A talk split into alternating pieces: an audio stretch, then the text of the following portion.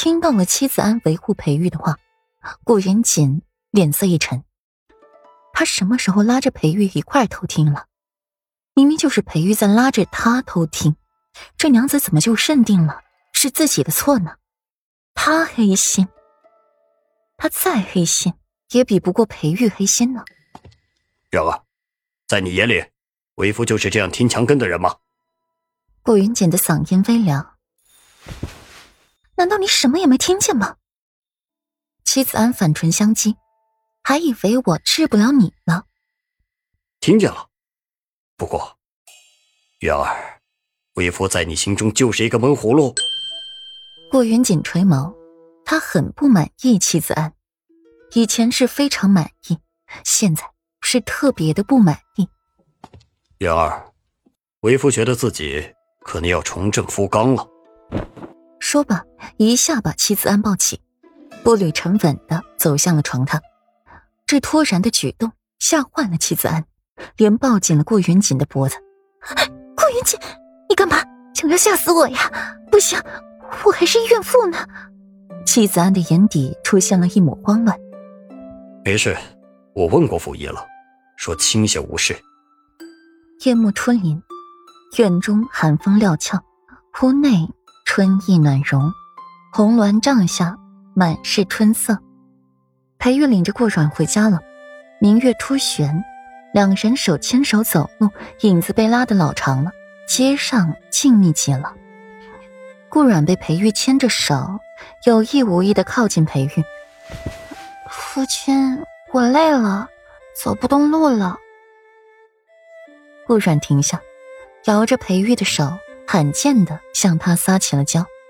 裴玉挑眉，悠悠的看着他。虽说气势消了，却不想太惯着他。省得他顺感怕，夫刚不振。可看着他娇媚的小脸，拒绝的话也是跟着说不出口的。所以呢？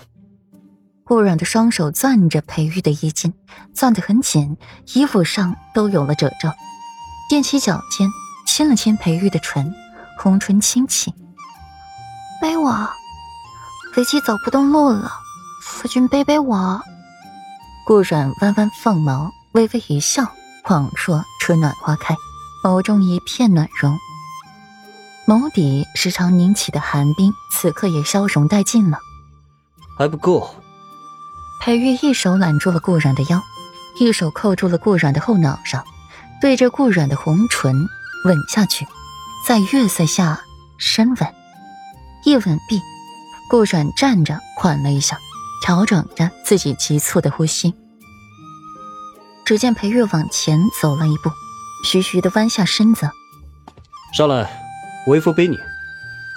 顾阮立刻眉开眼笑起来，便弯下身子爬到了裴玉背上去，臀部被裴玉稳稳的托住。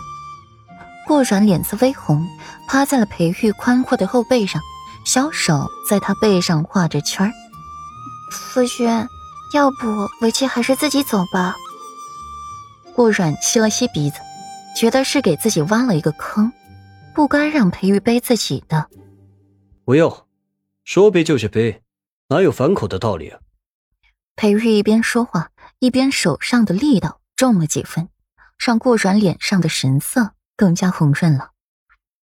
顾然把头埋下，唇角不由自主的扬起，双手垂落在了裴玉身前，交错握着。夫君，你背我归背我。只是你的手，能不能不要作怪？声音娇糯。不能，要人背话还这么多。嗓音微凉。夫君，为妻有问题想要问你。顾软收拢了手上的一些力道。问，秋轩。裴玉默默一闪，猜测了一下顾软的问题。顾软能问的，无非就是这几件事了。哼。墨河对你还真是忠心呢。对啊，就是问秋轩。怎么，夫君是早就知道他是一只毒蝎子，但是仍然把他留在了府里？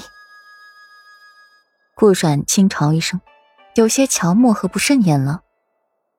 还没莫奇有眼力见，说归说，别让自己知道呀。哎呀，培育培养的墨费也不怎么嘛。